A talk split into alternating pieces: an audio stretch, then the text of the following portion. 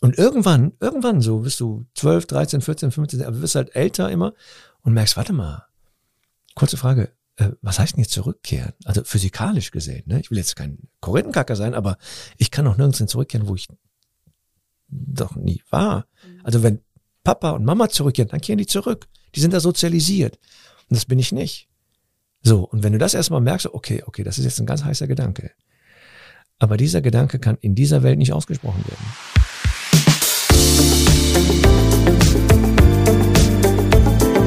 Talk mit K. Mit Anne Burgner. Hallo liebe Kölnerinnen und Kölner und hallo natürlich auch an alle anderen. In Talk mit K spreche ich mit spannenden Menschen aus dieser Stadt. Und das immer im Wechsel mit meiner Kollegin Sarah Brasak. Jeden Donnerstag um 7 Uhr gibt es eine neue Folge. Fatih Shevikolu arbeitet als Schauspieler und Kabarettist. Menschen zum Lachen zu bringen fällt ihm leicht. Doch jetzt hat er ein Buch geschrieben, das viele schmerzhafte Punkte in seiner Lebensgeschichte in den Blick nimmt. Kartonwand erscheint bei Kiepenheuer und Witsch und geht der Frage nach, was die Migration mit der sogenannten Gastarbeitergeneration gemacht hat. Civikelos Eltern kamen in den 60er nach Köln und wollten eigentlich nur für ein paar Jahre bleiben, Geld verdienen und dann zurück in die Türkei gehen. In gestapelten Kartons wurde verstaut, was dann im neuen Leben endlich genutzt werden sollte.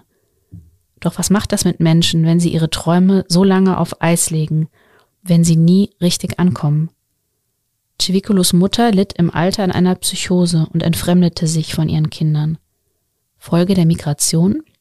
Kartonwand ist ein ehrliches, persönliches Buch über ein Kapitel deutscher Geschichte, das viele lieber verdrängen wollen.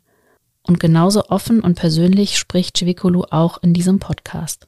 Überzeugen Sie sich selbst. Fatih Cevikulu, herzlich willkommen bei Talk mit K. Hallo, herzlichen Dank, liebe Anne Burgmann. Schön, dass du da bist. Ich, ich freue mich auch. Ich muss ein bisschen lachen, weil wir eben darüber gesprochen haben, dass ich auf jeden Fall alles geben will, deinen Namen richtig auszusprechen. Und du hast alles richtig gemacht. Ich weiß gar nicht, warum das noch erwähnt. Das war super. Sehr gut. So, wir legen los. Dein Buch heißt Kartonwand. Und darin schreibst du, dass du im Schatten einer Mauer aufgewachsen seist. Das ist ja jetzt für jemanden, der äh, aus Köln kommt, erstmal ein bisschen ähm, überraschend.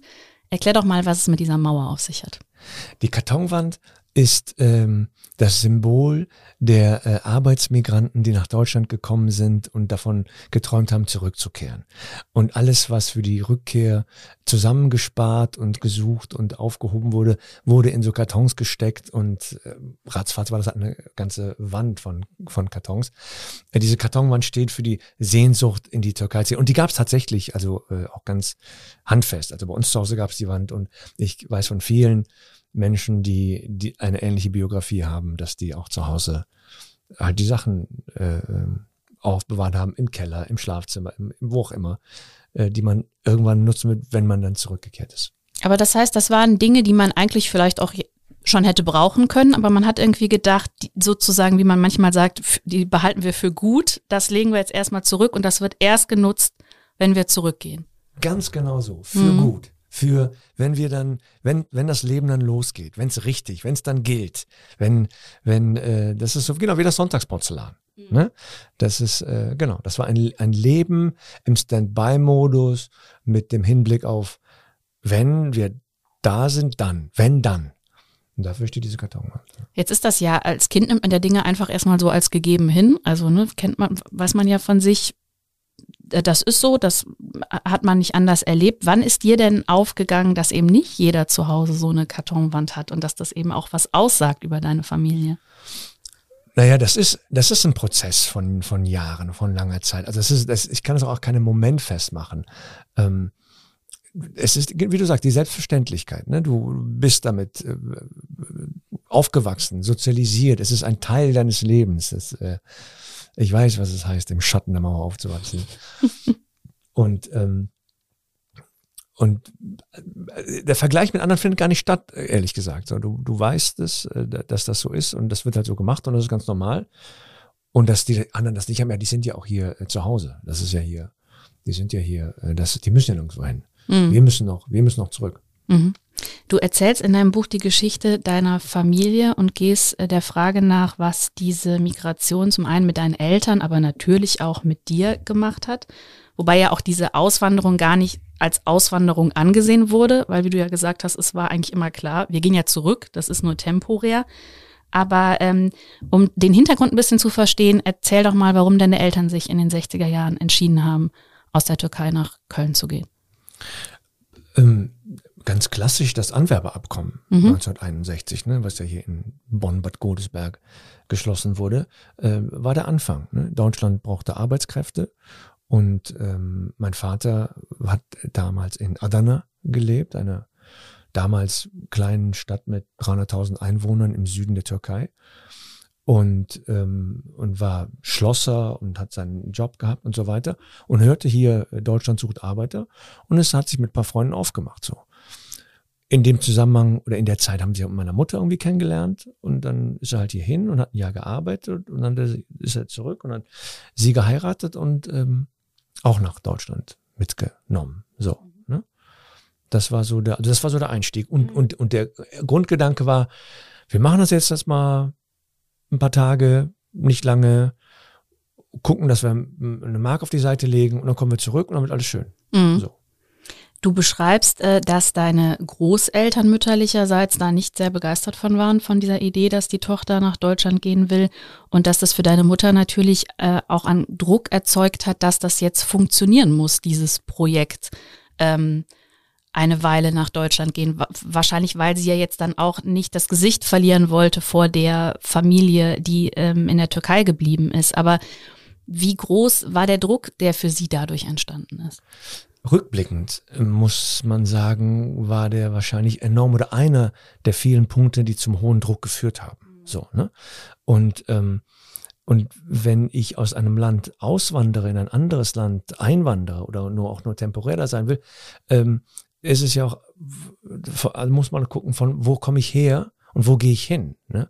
Und meine Mutter hatte da die Situation, sie war Grundschullehrerin, arbeitete, hatte ihren Platz, hatte ihre Schule, hatte ihre Kinder und so weiter und ist dann nach Deutschland gekommen und konnte dann halt hier nicht als Grundschullehrerin arbeiten und, und hat dann halt so einen Statusverlust natürlich auch erlebt, ne? was ja viele Menschen auch gerade erleben, die nach Deutschland kommen und die Anerkennung der, der Diplome läuft nicht so, wie man und so weiter. Ne? Und das war dann schon mal so ein, so ein, so ein Dämpfer, ne? dass man denkt, so warte mal, ich eigentlich ist hier, ich bin zu Hause und Lehrerin, alles gut und hier bin ich jetzt äh, unter ferner Lief und kann nur noch hier äh, putzen und nähen und so. Nichts gegen Putzen und Nähen, aber du weißt, was ich meine. Klar. Es geht um den Statusverlust mhm. einfach. Ähm, das war, glaube ich, schon ein Punkt und ein Faktor. Und parallel dazu, und, und, mein Vater, der hatte halt seinen Job gehabt und ist dann hier gekommen, hat hier seinen Job gehabt. Also für den war das jetzt, äh, und dass er hier deutlich besser verdient hat, mhm. ne, so als in der Türkei. Also für ihn, für ihn war das schon besser so. Und, und sie haben sich in diesem, in dieser Veränderung auch mit dem Glauben, temporär nur eingerichtet zu haben, zurechtgefunden, weil wir gehen ja eh zurück. Mhm. So, das war ja immer über, über allem stand, wir gehen zurück. Mhm. Du wurdest 1972 in Köln geboren. Du hast einen älteren Bruder und einen jüngeren Bruder. Und ähm, in, in diesem sozusagen, äh, in, dieser, in dieser Gedankenwelt zu sagen, wir gehen zurück, das ist temporär, haben deine Eltern eine Entscheidung getroffen, über die ich ehrlich gesagt vorher noch gar nicht so viel wusste. Auch bei deinem älteren Bruder, nämlich dann schickt man die Kinder schon mal in die Türkei ähm, und wir kommen dann ja sozusagen nach. Das heißt, man hat sowohl deinen älteren Bruder als auch dich, als du warst sehr klein, äh, in die Türkei dann zu den Großeltern geschickt. Du hast jetzt gar nicht mehr so viele Erinnerungen dran, weil du dann doch zurück nach Köln gekommen bist. Aber was hat das gemacht in der Beziehung zu deiner Mutter, dass in einer so frühen Lebensphase diese so wichtige Bezugsperson für dich nicht mehr da war? Das, auch das hat sich erst, äh, man möchte sagen, Jahrzehnte später ausgedrückt. Ne? Also anfangs ähm, war das ähm, nicht, nicht sichtbar, nicht, nicht fühlbar, nicht bemerkbar so. Und gleichzeitig, oder um von der anderen Seite anzufangen, ähm, meine Eltern, unsere Eltern, äh, also die Eltern der, der Arbeits, die, die Arbeitsmigranten der ersten Generation, haben ihre Kinder äh, in die Türkei geschickt und das war damals gang und gäbe. Es klang in dem Moment auch total plausibel. Es klang total richtig. Ne? Wir, wir wollen eh zurück. Pass auf, bevor die Kinder hier äh, sich in Gestrüpp verfangen, bevor die sich hier Wurzeln schlagen, bevor die hier ne, irgendwie äh, sich ändern müssen, anpassen oder oder halt hier ist ja, ist ja Quatsch, braucht's ja nicht. Schicken wir die Kinder äh, äh, nach Hause in die Türkei und wir kommen ja eh bald. Mhm. Sehr cleverer Gedanke. Also sehr guter Gedanke, also sehr äh, äh, weitsichtiger, fortschrittlicher Gedanke. So. Ähm, aber siehe da, äh, äh, klar gab es dann erstmal die Trennung, die Eltern-Kind-Trennung und die ist jetzt aus heutiger Sicht so psychologisch betrachtet einfach nicht gut. Weil die Eltern-Kind-Bindung stellt sich dann, glaube ich, nicht so ein. Mhm. So. Und, ähm, ähm, und das, das ging hin und, hin und her. Und im Laufe der Zeit und auch an, an, der Arbeit äh, an dem Buch, in der Arbeit an dem Buch, merkte ich so, ja, das ist, das ist mit auch ein Grund, problematisch für mich und für sie, glaube ich, auch, dass sie da ihre Kinder weggegeben hat, weggeben musste, äh, weggeben sollte und so und dachte, okay, das ist jetzt nur, kommen wir, wir, okay, wir, das ist ja nur ein halbes Jahr oder nur ein Jahr oder nur oder nur oder nur. Und ähm, als ich dann abzeichnete, nee, nee, das wird jetzt noch bleiben, äh, dann wieder die Kinder zurückgeholt und da ist, ähm, da sind schon, naja, die Grundlagen der Beziehung sozusagen gelegt worden und die waren jetzt nicht so, sagen wir, nicht so verbunden. Das mhm. ist vielleicht das richtige Wort. Wenn man das Buch liest und äh, ich finde, äh, wenn es um die Beziehung zu deiner Mutter geht, also ein Wort, das mir zumindest immer in den, in den Sinn kommt, ist Sprachlosigkeit. Also da herrscht irgendwie eine große Sprachlosigkeit. Du beschreibst sie auch als sehr still, sie hat eigentlich wenig gesagt. Du wusstest eigentlich gar nicht viel über sie. Gab es denn, hast du mal Versuche unternommen, also sie sozusagen zum Reden zu bringen, über solche Themen zu sprechen? Oder war das auch in deiner Gedankenvorstellung irgendwie gar nicht, wie soll man sagen, gar nicht vorhanden, dass man da auch anders miteinander umgehen könnte? In der Zeit nicht. Mhm. In der Zeit, also während du drin bist, während ich da drin bin, äh, war, äh, war das nicht so. Das, das ist es halt so. Ne? Äh, Mutter redet halt nicht viel, Vater übrigens auch nicht. Also es ist jetzt nicht so, dass da jetzt groß erzählt wurde. Und im Gegensatz dazu war ich halt eher dann so die Quasselstrippe. Vielleicht auch äh, dem geschuldet, ne? Wenn da, wenn da alle schweigen zu Hause, dann springst du halt auf und denkst, hallo, ich erzähle jetzt mal eine lustige Geschichte, guck mal, heute auf dem Markt ist das passiert. So. Ähm, das glaube ich schon. Das, das glaube ich schon. Aber das, da war, ich habe mit denen konkret, äh, ich, ich, ich, hatte auch diese, diese Aufgabe gar nicht da, ne, dazu, weil du wirst ja geführt und geleitet und du siehst deine Eltern, deine Mutter, deinen Vater und, und lebst dein Leben und deine Schule und so weiter. Habe das nicht so in ähm, äh, weder in Frage gestellt noch mir gedacht, dass ich da jetzt ähm, ähm, da äh, die interviewen müsste oder sowas. Mm. Das ist ja auch ein Thema, wenn es um Eltern-Kind-Beziehungen geht, äh, bei Migranten und äh, gerade auch bei dieser sogenannten Gastarbeitergeneration, dass es natürlich immer so ist, also die Kinder sprechen die Sprache, jetzt in dem Fall Deutsch besser. Sie sind, du bist hier geboren, hier aufgewachsen, du kennst dich natürlich auch besser aus. Das heißt ja, dieses klassische Rollenverhältnis, die Eltern erklären dir die Welt und dein Leben und nehmen dich an die Hand, wenn du irgendwo hin musst. Das gab es ja wahrscheinlich in der Form gar nicht, oder? Das ist für die gesamte Generation ja äh, ähm, exemplarisch. Ne? Viele, die meisten, wenn nicht sogar alle, haben halt äh, schon sehr früh Briefe übersetzen müssen, Amtsgänge machen, zu Ärzten gehen, etc. etc. Man spricht da, ich wusste das auch nicht, man spricht da von der Parentisierung der Kinder, also dass die Kinder zu Eltern gemacht oder dass den Kindern mehr dass den Kindern mehr auf, äh, Verantwortung aufgebürdet wird, als sie, als sie tragen können oder sollten. Also natürlich können die das dann, aber es ist halt jetzt kein Job für ein Kind, da sich jetzt beim Arzt und bei den Ämtern zu kümmern. Und gleichzeitig ist es auch ganz spielerisch leicht, weil du kannst die Sprache, du kannst alles lesen, du kannst alles übersetzen, du kannst das alles benennen. Bewerten kannst du es vielleicht noch nicht, ne? aber du, du, du kannst das alles. Und ähm, das führt auch dazu, das ist ein weiterer Punkt. Ne? Also wir haben jetzt die, die, die, Migration am Anfang gehabt. Das wird ein weiterer Punkt, der sich praktisch ähm, darauf auswirkt, auf äh, das Leben dieser Generation. Mhm. Ne? Lass uns dann mal ein bisschen auf deine Mutter schauen. Äh, also die Ehe deiner Eltern ist zerbrochen irgendwann. Deine Mutter ist auch dann zurück, also da warst du schon erwachsen, ist sie mhm. zurück in die Türkei gegangen und sie hatte, ähm, also sie ist gestorben mittlerweile, sie hatte eine Psychose.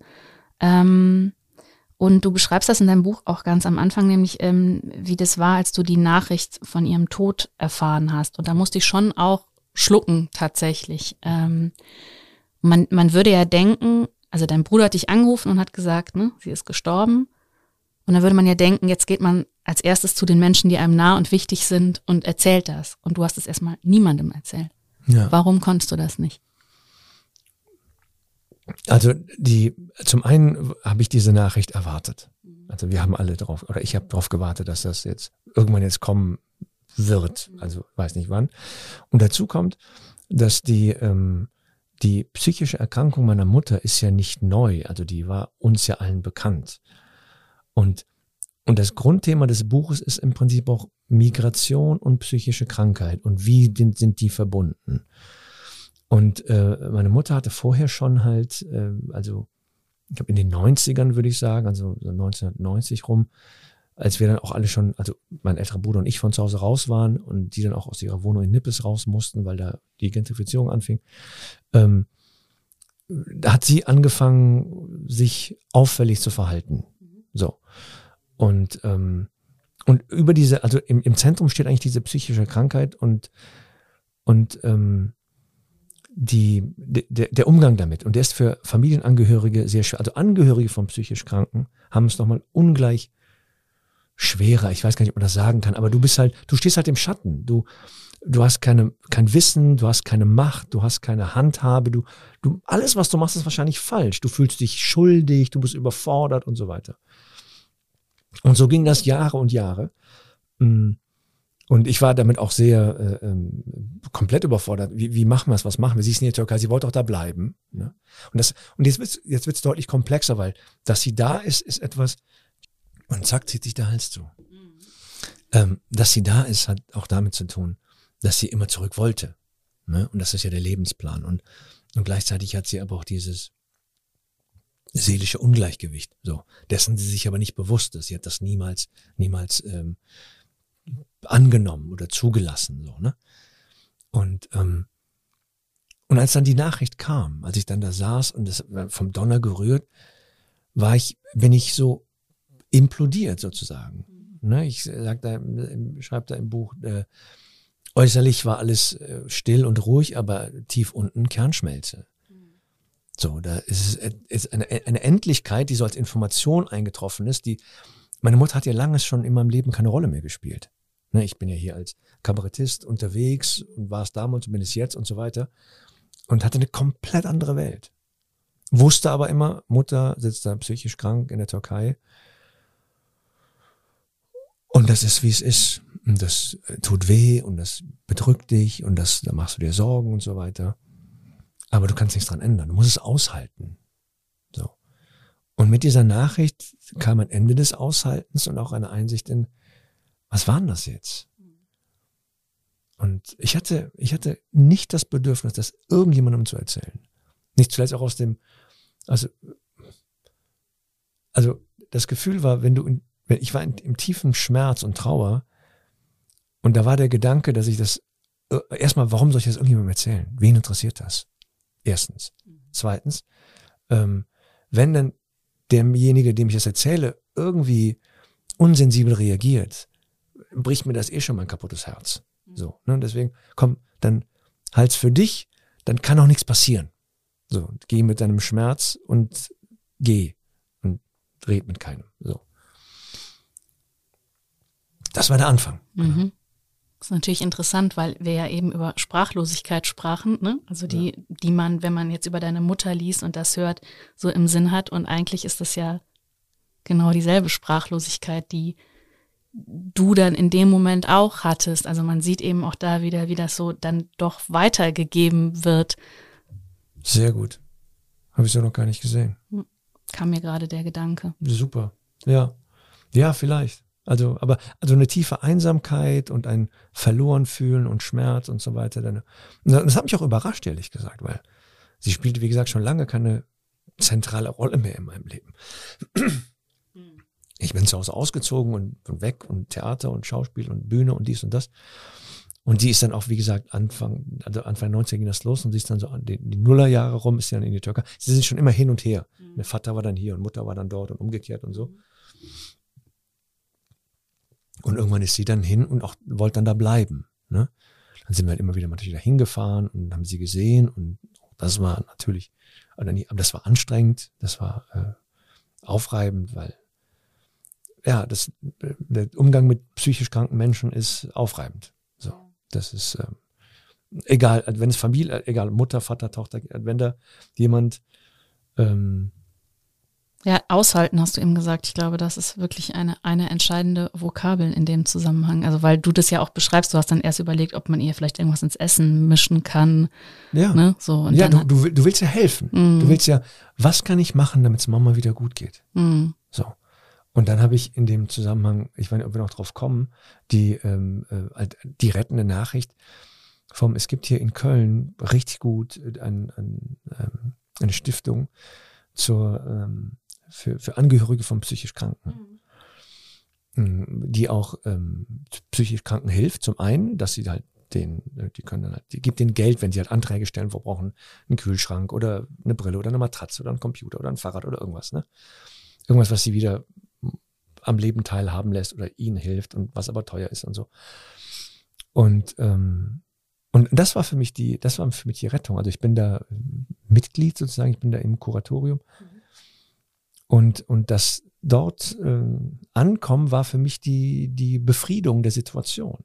Weil da konnte ich halt vor Leidensgenossen, von Menschen, die betroffen sind wie ich und vielleicht auch noch einen Meter weiter sind als ich, also schon Erfahrung von vielen haben, da halt äh, meine Situation darstellen, ne, wie sich das anfühlt, wie das aussieht und was ich gerne machen würde.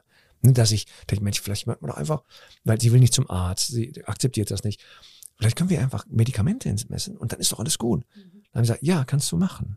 Aber das hat zwei, zwei Sachen zur Folge. Zum einen wird sie niemals merken, dass es ihr jetzt besser geht. Und wenn es ihr besser geht, hat das nichts mit den Medikamenten zu tun. Also es gibt keinen offenen so. Und, und gleichzeitig ist äh, eine andere Problematik ist auch, Medikamente, auch in, wenn das inzwischen schon sehr gut ist, können auch so nach hinten losgehen, dass sie ihre, ihr, ihr Autarksein verliert. Dass sie dann bettlägerig wird oder, oder sich einnässt oder, oder, also zum, zu einem Pflegefall wird. Und damit ist es noch, noch viel schlimmer. Dann muss, die, muss jemand dabei stehen. So. Und momentan kann sie ja, lebt sie ja autark in ihrem, in ihrer Welt, in ihrem Kreislauf, in ihrem Tag, in ihrem Ablauf und so. Und dann dachte ich, okay, ja gut, okay, verstehe ich alles, aber was dann? Was, was machen? Wir müssen was machen. Was machen wir denn? Wir machen gar nichts. Wenn sie nicht akzeptiert, dass sie will, wenn sie nicht ähm, äh, mitmacht, tut mir das sehr leid. Kannst du nichts machen. Und dann hörst du schon den Gong ganz laut und denkst, ja, scheiße. Und jedes Mal, wenn das Telefon klingelt und ich höre dann halt die, die, ähm, die Nachbarin, die dann halt äh, mich anruft, weil sie halt da, wie sagt man, wo sich hin fantasiert, uns irgendwo sieht oder so, war dann immer so der letzte Realitätsanker, dass sie mich dann anrief und sagte, Vati, kannst du bitte deiner Mutter sagen, dass du nicht jetzt hier bist, dass du nicht nebenan bist, dass du und so weiter und so weiter. Dann haben wir gesprochen und dann hat sie sich auch mal gefreut. Und so, wo bist du? Ich bin in Köln. Was machst du da? So, ich lebe hier. Seit wann? Und so, das, ja, das soll gar nicht so lustig sein. Nee, das ist überhaupt nicht lustig. Und ich fand das tatsächlich auch, mich hat das schon auch berührt, weil du dann beschreibst, dass sie ähm, immer gesagt hat, wenn man sie darauf angesprochen hat, äh, doch mal zum Arzt zu gehen oder sich helfen zu lassen, dass sie immer sagt, ja, aber ich habe ja einen Mann und drei Söhne. Ja. So. Und aber eigentlich war sie ja alleine. Also und ich, ich, ich glaube, also für dich war ja wahrscheinlich auch wichtig, da eine Form von Abgrenzung natürlich auch zu finden. Also du sagst ja auch, du hast natürlich auch dein Leben hier. Aber äh, natürlich macht das ja auch was mit einem, wenn man weiß, dass die Mutter dann da sitzt, alleine ist und du ihr nicht helfen kannst. Aber diese Hilflosigkeit ist ja einfach vermutlich so ein ganz furchtbares Gefühl gewesen. Genau, dieses Nichtwissen, was tun. Mhm. Rechtlich ist es auch schwierig, sie nach Deutschland zu holen.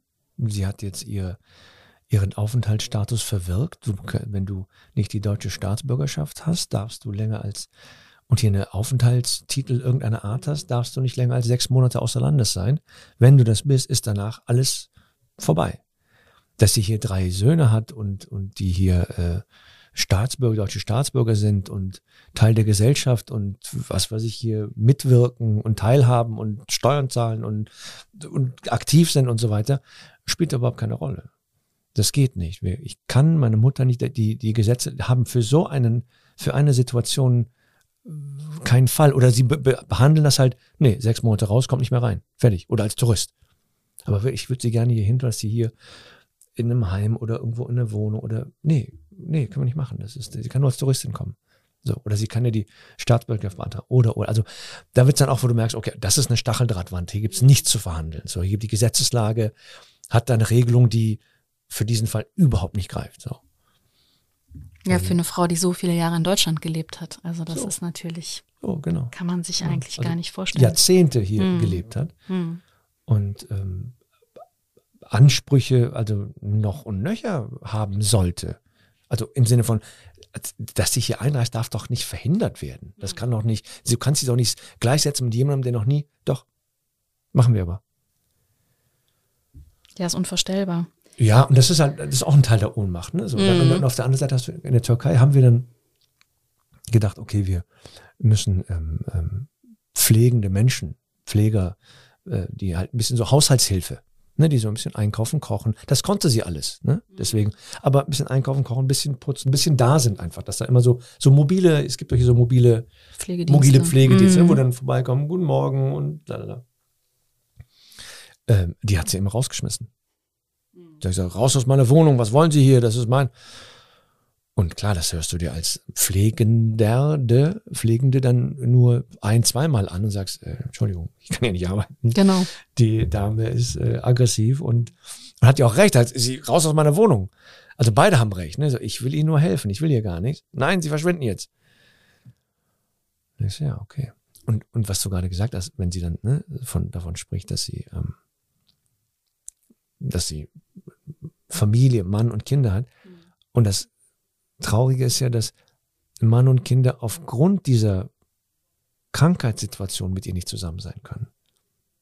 Es ist ja brutal anstrengend. So, es ist ja anstrengend, schmerzhaft. Die, es ist natürlich to hypothetisch, weil man das nie wird beantworten können, aber es ist ja eine Frage, die dich verständlicherweise sehr umtreibt. Also wie groß der Einfluss dieser Auswanderung nach Deutschland darauf war, dass deine Mutter krank geworden ist. Also du wirst ja wahrscheinlich schon auch häufig die Frage gestellt haben, was wäre denn gewesen, wenn sie in der Türkei geblieben wären? Absolut. Das, das ist eigentlich der Grundgedanke des Buches. Also Migration und psychische Krankheit und wie bedingen sie sich? Also hängen die zusammen? Wenn ja, wie? Gibt es da eine Verbindung? Und welche? Also wie? Ne? Und ähm, wir können eins ganz klar sagen, Migration löst keine psychischen Krankheiten aus. Das kann man so jetzt in keine Linie stellen, das ist klar.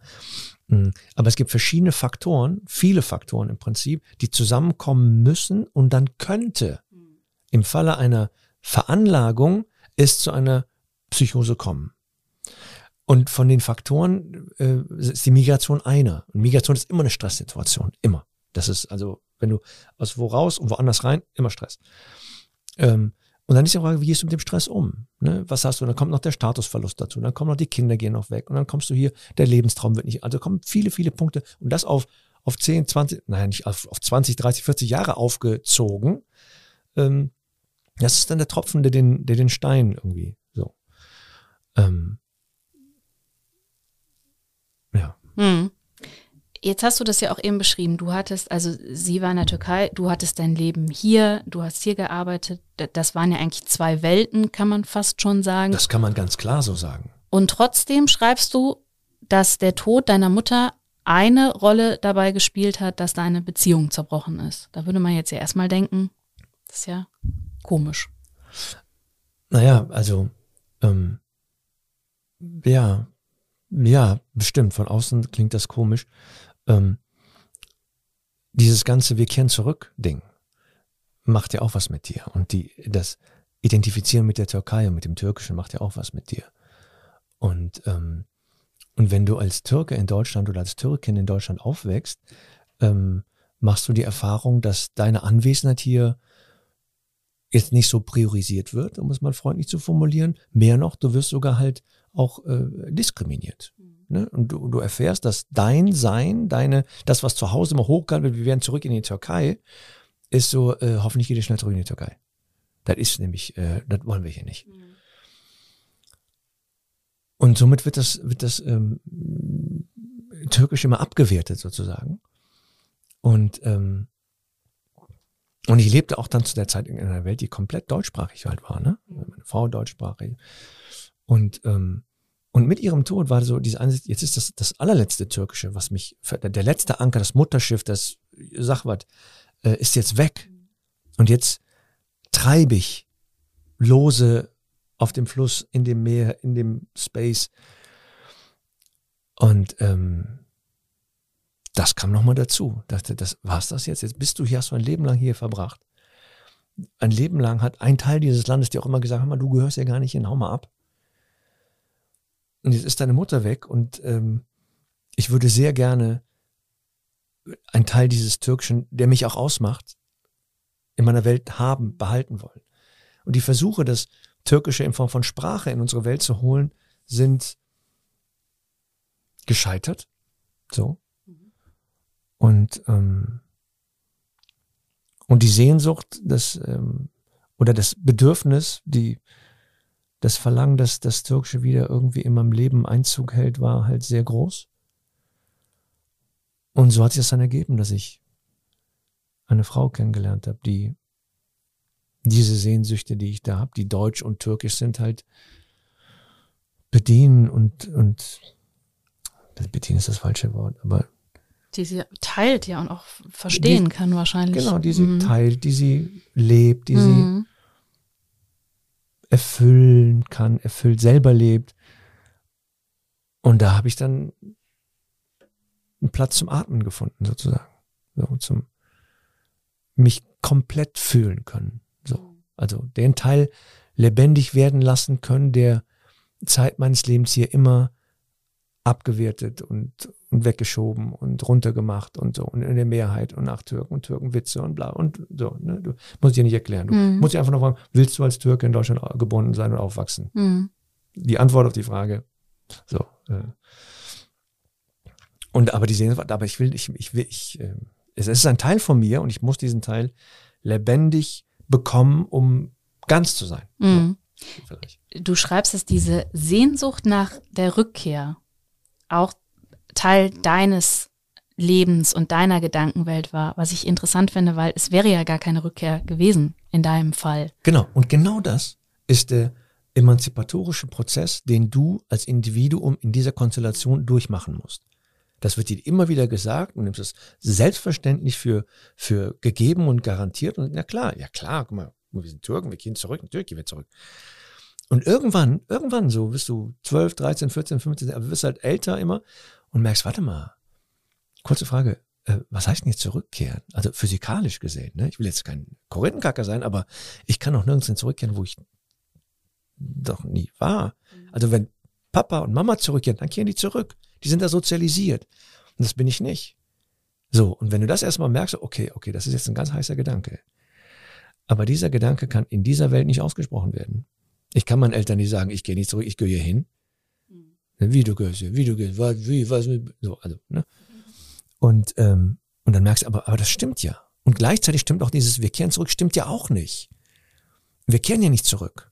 Also wir sagen das, wir machen es nicht und gleichzeitig leben wir die ganze Zeit hier, by the way. Wir sind die ganze Zeit Nippes, äh, äh, äh, Wilhelmsplatz und, und äh, Schule, so, ne? Ich bin hier. Freunde, Geburtstag, dies, das, Landschulheim, St. Martinszüge und so weiter, Karneval.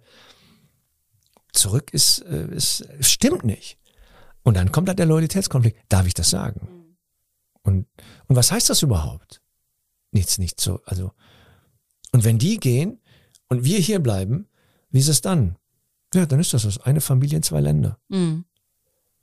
Wie, wie ist das denn, das Türkei-Bild, das du hast oder hattest? Ich meine, das ist ja auch davon geprägt. Also deine Eltern, ne, alles wird darauf ausgerichtet, man geht zurück. Dann beginnt das wahre Leben. Dann wird es gut. Mhm. Das war ja dann wahrscheinlich auch ein sehr idealisiertes Bild. Du kanntest die Türkei aus Urlauben. Das weiß, genau. kennt man ja selber, wenn man irgendwo im Urlaub ist, findet man immer alles total toll, weil da muss man halt nicht. All inclusive. Genau. Mit aber, Familienanschluss. Aber wie, wie war das? Also wann hast ich, das ist ja auch schwer dann äh, vermutlich ein differenziertes Bild dieses Landes für sich selbst zu entwickeln, wo ja wie in jedem anderen Land gute und schlechte Dinge gibt. Das habe ich gar nicht. Mhm. Das habe ich gar nicht. Das habe ich nicht aus eigener, aus eigenem Erleben. Ich habe den Wunsch und die Sehnsucht und die Idee, gerne mal temporär in der Türkei zu arbeiten und zu leben für ein halbes Jahr oder ein Jahr oder wie auch immer. Aber meine Arbeit ist sehr an meine Sprache gebunden. Ich spreche sehr gut Türkisch, behaupte ich jetzt einfach mal. Ich habe auch ein Programm in türkischer Sprache. Ähm, aber ich merke schon, wenn ich in der Türkei bin, dass, dass, da, da, dass da die Uhren anders laufen, dass da die, die, das Thema, die, die Sprache eine andere ist, das Tempo eine andere ist, die, die Code, also der Code im Umgang miteinander ein anderer ist, die, das Verhalten, die Sprachen, die Verhältnisse, das ist alles, ich stehe da etwas unwissend davor. So, ne? Und das merken dann auch alle, sagen, ah, du bist aber nicht von hier, ne? Ich sehe aber so aus. Nee, aber du benimmst dich nicht so. Mhm, du bist dich wie ein Deutscher. So, ja klar. Und es ist äh, Überraschung. Ja. Wo war ich denn die letzten Jahre? So, in England? Nein. Und, ja, und das bedingt sich dann gegenseitig, dass du dann, also ich habe äh, nur dieses Urlaubsding und wie gesagt, wenn Zugehörigkeit ein, ein oder nein, anders. Ich setze nochmal an. Mhm. Zugehörigkeit ist äh, für mich ein großes Thema und für jeden Menschen, glaube ich auch. Zugehörigkeit ist ein Riesenthema. Und, äh, und in, diesem, in dieser kurzen Urlaubszeit ähm, habe ich ein selbstverständliches Gefühl der Zugehörigkeit. Familie ist da, Sprache ist selbstverständlich und, und die Bedingungen sind ungleich geiler als hier. Also einfach das Meer und die Sonne, so und das Essen und und lecker und Leute und gesellig und Gesellschaft und richtig geil, richtig geil. Dann kommst du hier hin und dann kommen sie wieder, wo kommst du eigentlich her? Und wann gehst du zurück? Und denkst, ah, nee, der Talker war so geil. Ne? Und hier muss ich mir so einen Scheiß anhören. So, das ist das Ding. Das ist das Ding. Ich, aber, Entschuldigung. Nein, nein, genau. Und mit, mit der Realität hat das aber nichts zu tun. Das, ich habe mm. hab immer wieder mal, ich habe in der Türkei gespielt, ich hatte Vorstellungen hier und in Izmir und in An Ankara und, und, und Istanbul und so weiter. Mm. Und das ist ja temporär. Ich fahre dahin, spiele deutsches Kabarett in Istanbul. Die Leute, äh, für diese tolle Abwechslung, weil es ist alles auf Türkisch und dann kommen da, es gibt auch sehr viele Menschen wie ich da, also die in der Türkei geboren, aufgewachsen sind und Deutsche sind. Mhm. Die kommen dann in die Vorstellung und sind dann ganz begeistert und so. Das deutsche Kabarett in der Türkei. Also, das ist schon echt lustig und das knallt dann auch total. Ähm, aber ich habe keine Realität, keinen Realitätsbezug mhm. zur Türkei. Du schreibst in dem Buch, das fand ich irgendwie sehr treffend, äh, du beschreibst äh, zwei, dass zwei dysfunktionale Systeme nebeneinander stehen. Nämlich zum einen sagen diese türkische Familie, zum anderen die deutsche Gesellschaft, die immer ganz laut ruft, ihr gehört hier eigentlich nicht hin, ihr seid hier für eine gewisse Zeit. Du hast es auch so schön gesagt, es gab keine Teilhabe, es gab eine Lohntüte. Fand ich irgendwie einen sehr guten Satz, weil der sich so einprägt. Das macht es natürlich ungleich schwerer, auch sich zu integrieren, anzukommen, zum Beispiel die Sprache zu lernen. Auf der anderen Seite denkt man natürlich auch, wie zum Beispiel jetzt im Fall deiner Mutter, die war Grundschullehrerin. Also das heißt ja, die hatte eine Affinität zu Bildung, zu Lernen. Absolut, klar. Hat die auch uns gegenüber immer formuliert. Also Kinders, Schule, und, und äh, als ich dann auch mit Schauspiel anfing, meinte, Junge, äh, dann aber hol dir einen Schein. Du, du mach ein Diplom, mach irgendwie, mhm. brauchst ein Zeugnis. Das ist äh, egal, aber mach das mit Schein. So, mach das mit Diplom. Egal was. Oder mit Ausbildungs, äh, die Gesellenbrief, was weiß ich was. Mhm. Äh, das war da schon wichtig. Aber die, was ich mich frage, ist ein bisschen wie natürlich mit Henne und Eine, was war zuerst da? Aber man, man kann ja jetzt, man könnte ja auch deiner Mutter sagen, ja, warum hast du denn da nicht Deutsch gelernt? Also warum hast du, du ja. hättest doch die Zeit gehabt, warum hast du das denn nicht gemacht? Ja, das, äh, ich steige am Anfang nochmal mhm. ein mit den zwei dysfunktionalen Systemen. Ähm, die Dysfunktionalität äh, findet auf beiden Seiten statt. Äh, und hier geht es auch nicht um Schuld und gut und schlecht und besser, sondern wir beobachten, was passiert. Also ich als da drin Lebender beschreibe, wie ich es empfand, so. Ne? Die Dysfunktion, das, das dysfunktionale System. Wir haben hier zwei Systeme und dabei geht es auch nicht um gut oder schlecht. Ne? Das ist gar nicht, ich, ich, ich, das ist ein Bericht eines Menschen aus der Innensicht. Ich habe beides, okay, ich bin in Deutschland aufgewachsen, in einer türkischen Familie. Und die Dysfunktionalität der, der, der türkischen Familie oder unserer Familie plus die Dysfunktionalität des deutschen politischen, gesellschaftlichen Systems. So. Ähm, an erster Stelle war die, die Gesellschaft hat von, von, von der ersten Sekunde an, mit dem Anwerbeabkommen eigentlich schon, gesagt, äh, die werden nur temporär kommen, Rotationsprinzip, ein, zwei Jahre gehen, da kommen die nächsten und so weiter. Ähm, es gab keinen Sozialplan, es gab nur einen Wirtschaftsplan. Und als die Wirtschaft gemerkt hat, dass mit dem Rotieren, Rotieren, das kostet total viel Geld, äh, lass es doch, lass doch weglassen, lass doch die einfach da bleiben, weil es ist billiger, es ist teuer, wenn wir die immer neu. Äh, spätestens da hätte man sagen müssen, okay, wenn die bleiben, brauchen wir einen Sozialplan. nee, nee, das ist viel zu teuer, bist du bekloppt, lass mal hier. Nee. Deswegen gab es auch keine, kein Zuhause und keine Wohnung, sondern Unterkünfte. Ne? Und kein, so, ne? Das, diese, diese Vergleich. Äh, und gleichzeitig ging man auch davon aus, und diese Menschen werden gehen.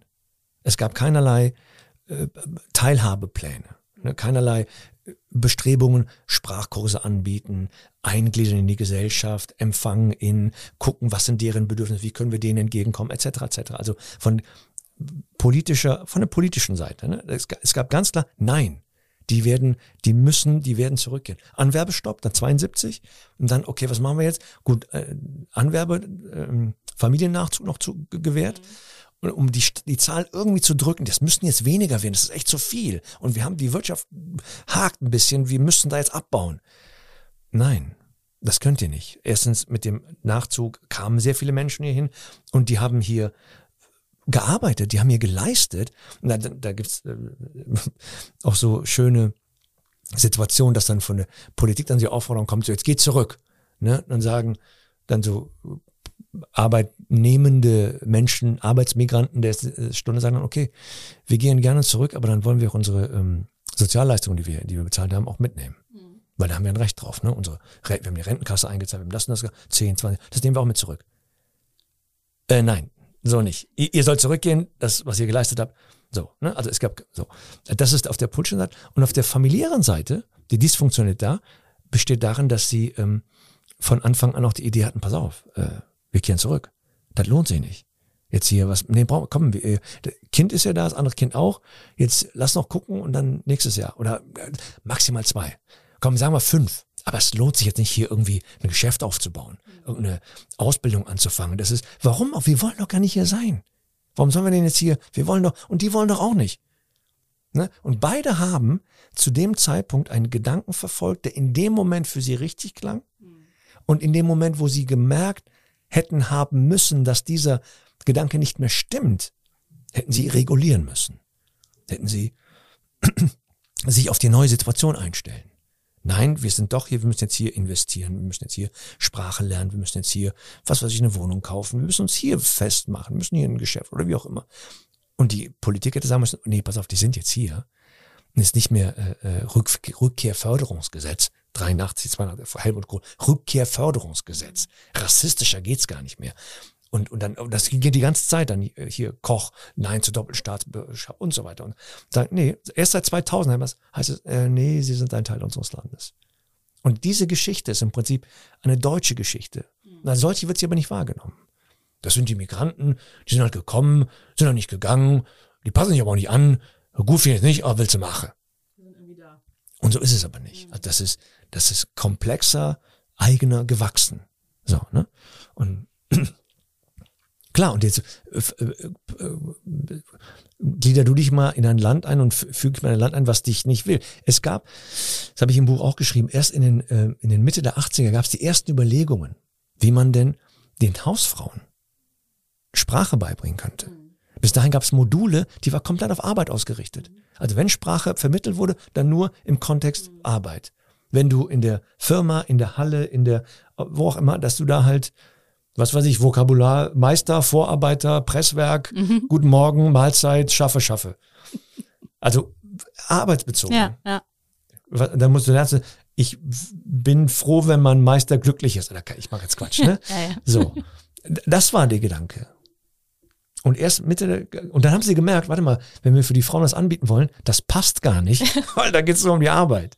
So, vielleicht müssen wir deren Arbeit mehr in den Vordergrund stellen. Ich finde das ja auch, man muss sich, also denke ich auch oft, wenn jemand jetzt zum Beispiel mit einem englischen oder einem französischen oder einem italienischen Akzent Deutsch spricht, dann findet man das irgendwie eigentlich, ja, ganz, zum Teil findet man das irgendwie schön, weil das schön klingt oder man findet es interessant, weil man eben ein bisschen was erfahren möchte. Ähm, und das ist ja auch so, auch wenn Deutsche ins Ausland gehen oder auch wenn jetzt zum Beispiel Franzosen hier hinkommen, dann sind das irgendwie Expats. Das ist dann alles total cool. Ja. Aber wenn man mit einem türkischen Akzent spricht, ne, da merkst du so dieses Gefälle. Also da haben die Leute dann sofort, hat man irgendwie so ein ganz anderes Bild im Kopf. Da denkt man nicht an die hippen Akademiker, die jetzt äh, genau. ne, kommen und dieses Land bereichern. Aber das finde ich eben so, hast. Ich finde ja so eine, so eine Zweisprachigkeit zum Beispiel ist was, was ich total bewundere. Also mit zwei Sprachen aufgewachsen. Ja. Das ist ja, ja, eigentlich auch ein totales Geschenk, ne? Total. Ne? zwei Kulturen zu kennen. Absolut. Hast du irgendwann denn mal für dich, also ich, ist natürlich, wenn du immer anders wahrgenommen wirst und dir das gesagt wird, ist natürlich schwer, das sozusagen zu entwickeln. Aber hast du irgendwann mal für dich einfach auch gedacht, ich kann das auch für mich umdeuten? Na, ich habe das ja von Anfang an gemacht, würde ich sagen. Okay. Ich habe ja von Anfang an, weil ich habe ja im Prinzip immer überall gehört, na hör mal, toll, du bist ja, das, also, du bist ja gar nicht wie die anderen. Das ist ja wieder. Ne? Ja. Und dann denkst du, das ist kein Kompliment, keine einzige Sekunde. So, Sie sprechen aber richtig gut Deutsch. Das ist einer meiner ersten Gags in, in meinem Programm. ne? Sie sprechen aber richtig gut Deutsch. Danke, ich wünschte, ich könnte dasselbe von Ihnen behaupten. Äh, äh, äh, wie meinen Sie das? So wie ich sage. Sie Sie sind ganz anders als die anderen. Ja, und Sie sind wie alle anderen. So, das ist, ähm, damit gehst du ja automatisch um und, und ähm, ich würde aber sagen, ich bin äh, überhaupt keine Ausnahme. Es gibt Typen wie mich gibt's ohne Ende. Männer und Frauen die Menschen, die halt hier, hier äh, ge- geboren, aufgewachsen sind und hier richtig gut klarkommen, richtig gutes Leben haben, gut Biografie, gibt's ohne Ende. Da, ähm, da, also aus der Situation, ich behaupte, dass wir, die, die zweite Generation, aus dieser ganzen Situation deutlich, eine deutliche Resilienz entwickelt haben. So, ne? Wir haben also viele, behaupte ich, viele, es gibt unfassbar viele Erfolgsgeschichten. Es muss nicht jeder eine Erfolgsgeschichte haben, darum geht's gar nicht, aber es gibt sehr viele, die, die, die guck mal, die Eltern kommen in, ins Land und haben Status ähm, ungelernte Hilfsarbeiter und äh, halb alphabetisiert. Und deren Kinder werden Ärzte. Das ist ein Sprung, der braucht drei Generationen. Das passiert hier an einem. Und diese, diese Generation, diese Menschen, die sind, ähm, das sind Helden. Also die, die ganzen, die hier sich durch Deutschland, durch das Studiumsystem da durchkämpfen und dann hier Journalisten sind und, und an- mit Maschinenbau, sag was, Krankenpfleger, also es geht gar nicht um jetzt hoch, Nee, sondern nee, klar. ne, Mhm. Menschen, die Bäcker, ja hier, ich habe hier den Job, Schlüsseldienst, was weiß ich was, die, äh, das ist super. Ich, ich möchte noch mal einmal auf deine Familie zurückkommen, weil ich das irgendwie so interessant fand. Du beschreibst nämlich deine Familie mit zwei Begriffen ähm, und die sind ziemlich hart, nämlich Teilnahmslosigkeit und Desinteresse. Und du sagst auch, dass äh, du eigentlich fast nichts über deine Eltern weißt und dass dieses Bild der türkischen Großfamilie, die äh, irgendwie in äh, allen äh, Situationen zusammenhält, dass das zumindest jetzt in deinem Fall eigentlich auch eher ein Gerücht ist. Ähm, und dass du auch zum Beispiel zu deinen Brüdern, wo man ja denkt, die haben, haben ja sehr ähnliche Erfahrungen gemacht, logischerweise. Klar. Da würde man ja eigentlich denken, da hält man irgendwie zusammen, da kann man diese Erfahrung teilen, dass das aber nicht so war bei euch. Wie Ja. erklärst du dir das? Ich, ich weiß es, vielleicht weil wir Jungs waren, vielleicht weil, ähm, sind ja immer noch, ähm, vielleicht weil, äh, ich weiß es nicht. Also es gab äh, zu Hause nicht dieses Zusammenhaltende, dieses, also das gab schon, aber das war so mit Angst und mit Druck und mit irgendwie, ja, halt aushalten und aushalten müssen und gar nicht so. Und ich war immer sehr, äh, ich hatte immer sehr viel Energie und war sehr laut und, und lustig und anstrengend und so. Und der Raum wurde gar nicht gegeben. Sei mal ruhig, setz dich mal hin. Und ich so, nein, ich was ganz Lustiges zu erzählen. Aber nicht jetzt. Und so, und das machst du halt so lange mit, solange du das mitmachen musst. Und sobald du das nicht mehr musst, gehst du halt raus. So, willst halt, und, und äh, ich habe ja dann gleichzeitig noch parallel dazu halt äh, das deutsche Umland sozusagen. Also, ne? Nein, das. Du weißt, was ich meine. Zu Hause ist die Türkei und draußen lebst du eine ganz andere Welt. Da wirst du gesehen, da wirst du wahrgenommen, da wirst du gefördert, da wirst du, wirst du äh, äh, äh, ernst genommen. Und zu Hause passiert das nicht. Und mein Bruder und ich, wir sind drei Jahre auseinander. Das war Katz und Maus. Das war Tom und Jerry. Das war, äh, das war nicht schön. So, ne? Und das hat auch lange Jahre dann, also ist er dann halt raus und ich bin dann raus. Und ich habe das nicht gesucht. Und auch in der Arbeit an dem Buch merkte ich so, wenn du da mal hinguckst, also klar, äh, edel und weise und gut ist der Mensch und Brüder sind wir, ähm, mag sein, aber in der Realität oder in unserer, Re- in unserer Realität ist das nicht so. Und ich auch die Frage, darf ich das sagen? Ist das jetzt, äh, äh, ist das jetzt ein Bloßstellen von oder Verraten? Nein, es, es ist, wie es ist. Und wir können auch gerne mit diesem Klischee aufhören. Vielleicht gibt es das, dass das große Familien alle halten zusammen und es ist die große Liebe. Aber vielleicht ist viel mehr im, im disconnected, als wir uns eingestehen wollen. Mhm. Du beschreibst einen Moment ähm, mit deiner Tochter. Also du sagst eben, du, du weißt viel über deine Familie gar nicht. Es gibt auch Familienangehörige, die du eigentlich wenig kennst, kanntest.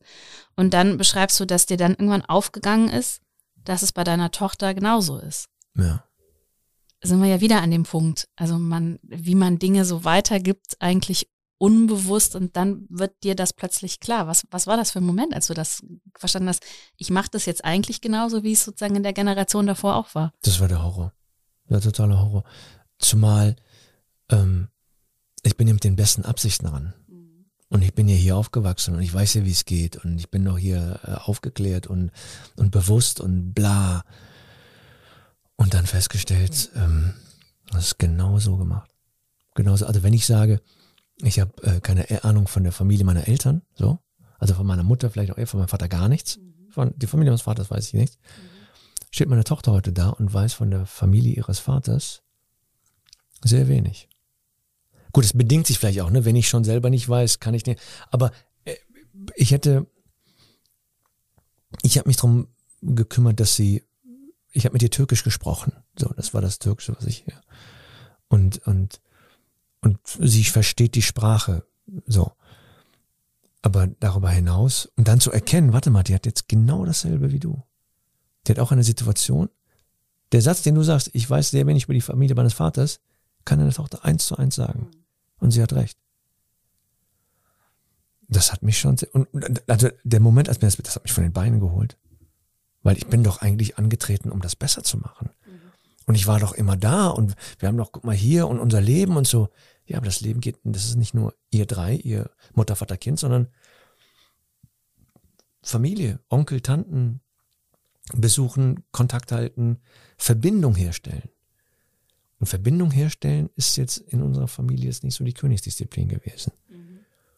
Dann merke ich, das habe ich auch nicht weitergegeben. Das ist.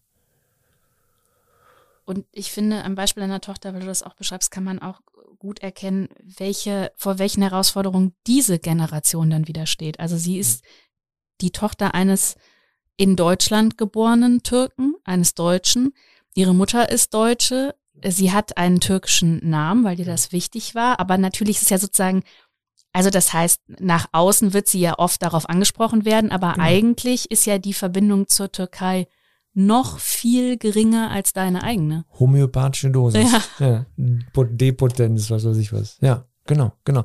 Und das, äh, das, gut, gleichzeitig ist in ihrer Generation, ist dadurch, dass unsere Generation, also die, die zweite Generation auch halt viele äh, äh, Kinder und also ist ihre Biografie deutlich häufiger. Mhm. So, also dass man nicht so jetzt auf, weiter Flur alleine mhm. ist. Und gleichzeitig gibt es auch in deren Generation äh, auch ein ganz anderes Bewusstsein für die Vielfalt äh, der Gesellschaft. Also man, da ist jetzt nicht so, wie du bist jetzt, na, ach so, ja klar. Na, also es gibt eine, es ist geläufiger.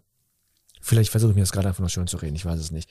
Es, äh, aber also die, die haben, die, die steigen schon viel höher ein oder viel tiefer, also die sind wissender. Mhm. Die wissen, die sagen, wie du bist jetzt, du heißt so und kannst. Ja, das, äh, das ist, auch das ist ein Teil der Geschichte Deutschlands. Du hast, ich will ihn jetzt, wir, wir, haben über ihn überhaupt nicht gesprochen, da ist er natürlich auch eine zentrale Figur. Du hast ihn eben mal kurz angesprochen, dein Vater. Ja. Ähm, auch ein sehr schwieriges Verhältnis. Ähm, auch ein schwieriger Typ. Ja. naja, so wie du das beschreibst, also du hast da so ein paar Szenen beschrieben, unter anderem, äh, als du ein BMX-Rad mal geschenkt bekommen hast ja. und ähm, äh, das ist also mit kindlicher Freude da mit diesem Rad rumgefahren bist und dann hast du irgendwas harmloses gemacht, was in den Augen deines Vaters nicht richtig war. Dann hat er dieses Fahrrad zwei Jahre lang, also man kann sich das ja gar nicht vorstellen, zwei Jahre lang ähm, stand das verschlossen im, im, im Schuppen in der Garage ähm, und du durftest damit nicht fahren, was ja besonders grausam ist. Aber das ist ja auch, finde ich, eine sehr interessante Figur. Ähm, da herrscht aber auch eine Sprachlosigkeit, oder? Also mit dem konntest du auch nicht darüber reden, warum er euch so erzogen hat, warum er so mit euch umgegangen ist, wie er das getan hat. Sagen wir, im besten Falle hat er es gut gemeint und richtig machen wollen und so weiter.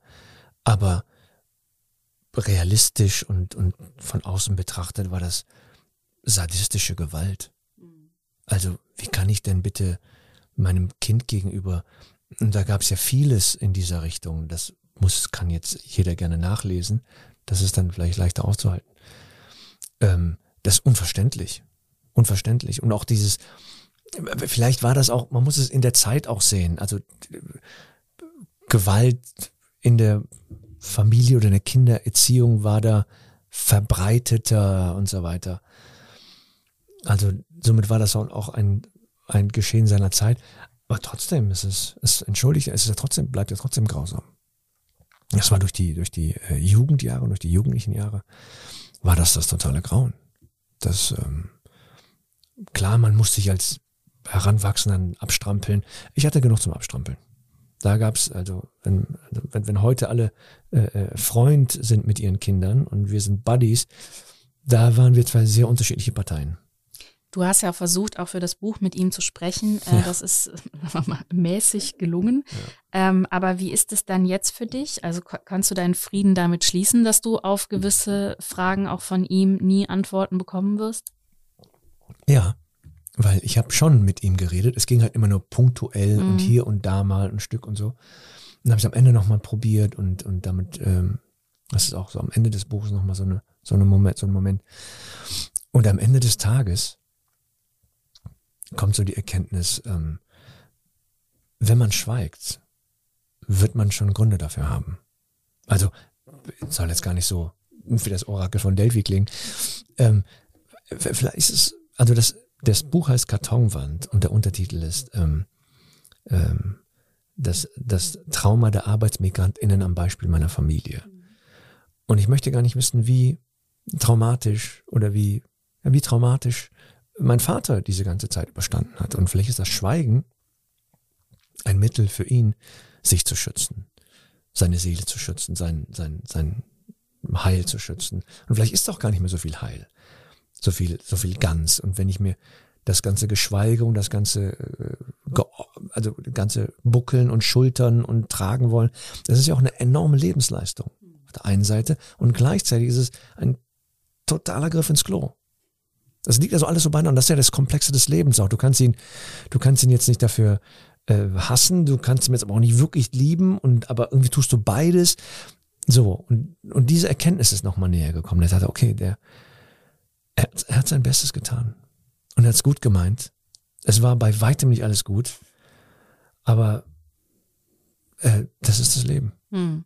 Ja, und bei ihm, also da könnte man jetzt ja auch nochmal wieder einsteigen, wenn man überlegt, dass eben die, äh, die Familie deiner Mutter das eigentlich nicht so richtig toll fand, dass die geheiratet haben, weil äh, die gesellschaftlich einfach eine höhere Stellung hatten und der dein Großvater mütterlicherseits das irgendwie nicht so richtig wollte. Genau. Auch das hat ja was natürlich mit deinem Vater dann wieder natürlich. gemacht. Also natürlich, natürlich. Die, äh, das war äh, oder ich, die, ich glaube, genau genommen war es so, meinetwegen heiratet ihr, aber bleibt hier uns geht's gut, da muss, also nach Deutschland gehen die, die es nötig haben. Also wir haben das, bleibt, also was soll denn das? Papa meinte, nö, ich, ich muss, also er hatte halt nicht so Familienanschluss und so weiter. Nee, ich gehe da hin und werde gut Geld verdienen und dann schauen wir mal. Ne? Und Mutter sagt, ja, und ich liebe dich und ich komme mit. Und dann hat Opa gesagt, lass den Scheiß. Hör auf damit. Und dann in jedes Jahr, wann kommt ihr wieder? Wann kommt ihr wieder? Kommt wieder. Was, was habt ihr gemacht? Und so. Und gleichzeitig, das ist wirklich sehr komplex, dann gleichzeitig hat er die, die, die ähm, ähm, finanzielle Macht, es klingt jetzt zu groß, aber durch das Geld, das du hier verdienst, kannst du halt da ganz anders investieren und kaufen und machen, tun und kannst dann wiederum merken, ja gut, wir können zwar nicht kommen, aber guck mal, wir haben hier gute Devisen, mit denen wir halt mhm. Immobilien kaufen oder, oder unterstützen können oder wie auch immer, so, ne? Und, ähm, und dann dieses, dieses Gefälle von, ja, wir waren dagegen, aber äh, das hilft uns auch. Was ich meine? Das, mhm. das, das, das oszilliert ja dann da irgendwann mhm. zwischeneinander und dann gibt es auch kein Gut und Böse mehr oder kein, also so, da gegen den Schwiegersohn sein, aber sich von ihm irgendwas zahlen lassen, ja. so, ne, das, und das gibt es, glaube ich, in der Generation und dieser Geschichte, also nicht in unserer, sondern in vielen, zigfach. Mhm. Zigfach. Du hast es eben gesagt, du schreibst es auch im Buch, Zugehörigkeit ist das Thema so für dich. Und das kennt natürlich auch jeder. Also jeder möchte sich irgendwie zugehörig fühlen, ja. glaube ich, zumindest ja. die allermeisten Menschen. Ähm, wo bist du da an dem, sozusagen im Prozess deines Lebens, an dem, an, an welchem Punkt stehst du gerade? Also hast du für dich eine Antwort gefunden? Hast du ein Zugehörigkeitsgefühl? Bist du irgendwie noch auf der Suche? Ich würde sagen, ich spreche aus der Position des Angekommenen. Mhm. So. Ich bin ähm, in Köln über die Maßen glücklich. Ich bin, wenn ich in Köln in Nippes rumlaufe, dann sehe ich Menschen, die mich grüßen und die kennen mich nicht, weil ich auf der Bühne witzige Sachen erzähle, sondern weil wir am Nipser Tälchen Fußball gespielt haben. Oder weil wir so, ne? Und die sehen halt alle so aus, wie man halt aussieht nach zig Jahren. und, äh, und das ist super. Das ist, das ist Heimat, das ist Zuhause, das ist schön, das ist gut, so, das ist, das ist wärmend und nährend. Das habe ich in Hamburg nicht oder in Berlin oder irgendwo so, ne? Das, das ist toll. Und gleichzeitig ähm, kann ich aber auch, ähm, was weiß ich dann, in, in, in am Wilhelmsplatz gibt es einen sehr, sehr leckeren Laden, Gaziantep. Gibt es richtig leckere äh, äh, Pide, diese, diese Schiffchenbrote mit Käse drin und, und Göseleme, diese, diese auf, dem, auf so einem heißen, ähm, so Backwaren, also Teigwaren. und äh, kann da hingehen, kann mich daran erfreuen, irgendwie da ein Schwätzchen halten und das Türkische haben und das Deutsche haben. Es ist, es ist so ähm, vereint und in Frieden, möchte ich fast sagen. Mhm. Ja. Jetzt muss ich natürlich auch noch mal einmal fragen, du hast es ja gerade schon angesprochen, aber dieser Podcast heißt ja Talk mit K, das heißt, es geht ja um Köln. So. Ähm, jetzt müssen wir natürlich einmal sozusagen abschließend das auch noch mal kurz zumindest besprechen. Äh, du hast ja gerade deine Heimatgefühle schon geschildert, aber ja. ähm, ist Köln wirklich so offen und so äh, sozusagen, wir nehmen alle irgendwie auf, wie die Stadt das immer von sich behauptet? Also, ähm, es gibt die Erfahrung, dass wenn ich irgendwo in, in einer anderen Stadt aus dem Zug steige und ins Taxi steige und wenn du in Köln halt aus dem Zug steigst und ins Taxi steigst, gut, hier steige ich jetzt nicht ins Taxi, mhm. Ähm, hier ist eine andere Atmosphäre, das kann man, also die, ich glaube, die Menschen in der Stadt sind zugänglicher, offener oder öfter offen als verschlossen. So, ne, klar gibt's auch äh, irgendwelche Schrottköpfe, ähm, aber im Großen und Ganzen kann man, kann man hier, wird auch schon auch mal angesprochen und kann ich dir helfen, Junge, was ist los und so. Finde ich gut. Ähm, gleichzeitig bin ich hier gewachsen und geboren und, und äh, fühle mich allen, die hier hinkommen, gegenüber empfangend. So, kommt her, seid willkommen. Dann gibt's ja sagen, wie sag willkommen, du, du, du kannst mal hier willkommen sein. Nee, nee, Kollege, vergiss das. Ich bin, das ist hier mein Laden. So. Ähm, das, das ist die, die eine Seite. Und klar gibt's äh, gesellschaftlich, es haben wir eine Entwicklung, die sich äh, in zwei auf zwei Seiten zieht. Es gibt den Teil der, der Gesellschaft, die die offene Gesellschaft will, und es gibt den Teil der Gesellschaft, die die geschlossene Gesellschaft will. Und ich glaube, dass der Teil, der die geschlossene Gesellschaft will, äh, kleiner ist, aber deutlich lauter, und die, die die offene Gesellschaft will, halt deutlich größer ist und deutlich toleranter und leiser und weicher und denken, ja, komm, äh, die diese Körper halt irgendwie aushalten oder aushalten müssen. Und ich würde Köln schon, aber aus meinem subjektiven, ähm, vielleicht ist es auch Wunschdenken, eher zu der die offene Gesellschaft bejahenden mhm. Stadt zählen. So, also hier, ne, wir haben, der CSD ist doch jetzt auch die Tage irgendwie, oder war jetzt, ah nee, ist gar nicht, wir sind jetzt viel später. Also die Stadt ist ja, die Stadt ist ja äh, offen, ne? Wir haben, ich glaube, ist das nicht die größte wie sagt man, LGBTQI plus Sternchen Community hat hier ich glaub, Zentren, groß, da gibt's ja. also Scharfenstraße und Bermuda mhm. Dreieck und so. Und das macht die Stadt lebenswerter. Das macht die Stadt lebendiger, vielfältiger. Köln ist sehr vielfältig. Und es gibt genug, die das hochhalten. So. Und ich bin einer davon. Vielen Dank. Äh, es gibt, es gäbe noch sehr viel mehr, über das man sprechen könnte. Ja. Äh, sehr spannendes Thema, sehr spannendes Buch. Kartonwand kann ich jedem nur ans Herz legen. Jetzt gerade bei Kiwi, bei Kiepenheuer und Witsch erschienen. Danke, dass du da warst. Herzlichen Dank für die Einladung. Es war mein erstes Gespräch zum Buch. Ich bin ein bisschen aufgeregt gewesen. Ich finde, du hast es sehr souverän gemacht. Du, also, so, und so souverän, wie du meinen Namen ausgesprochen hast im Prinzip. Sagen wir es ist. Da schließt sich der Kreis. Danke ja. dir. Danke, Anne. Tschüss.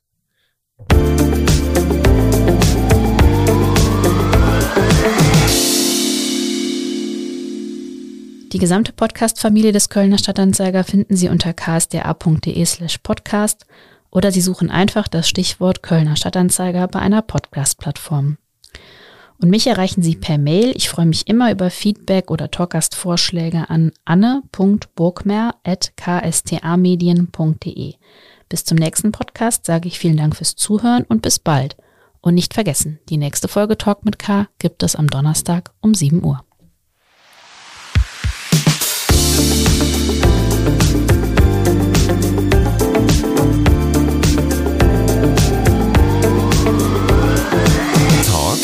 It's K.